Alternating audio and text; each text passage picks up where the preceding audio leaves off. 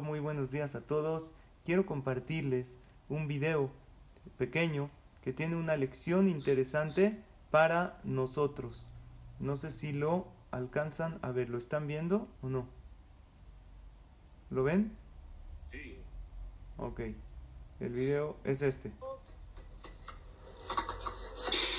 Hola, buenas tardes. Les quiero contar una historia. Esa historia se trata de un rico que estaba en el balcón de su casa. Vio, pasar, vio que un pobre estaba revolviendo la basura y dijo, gracias Dios por no hacer ese.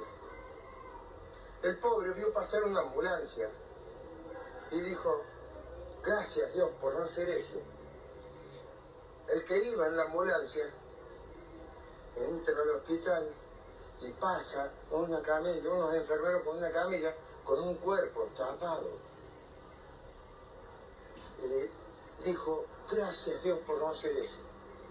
Y el que estaba en la camilla, con ese cubierto con la sábana, no pudo agradecerle a Dios. Entonces vos, que tenés la posibilidad, con lo mucho, con lo poco, con lo que tengas, dale gracias a Dios. Porque si en este momento ves la luz del día o tu cuerpo siente frío o calor, eso es gracias a Dios. Por eso, nunca te olvides. Te despertás a la mañana, dale gracias a Dios.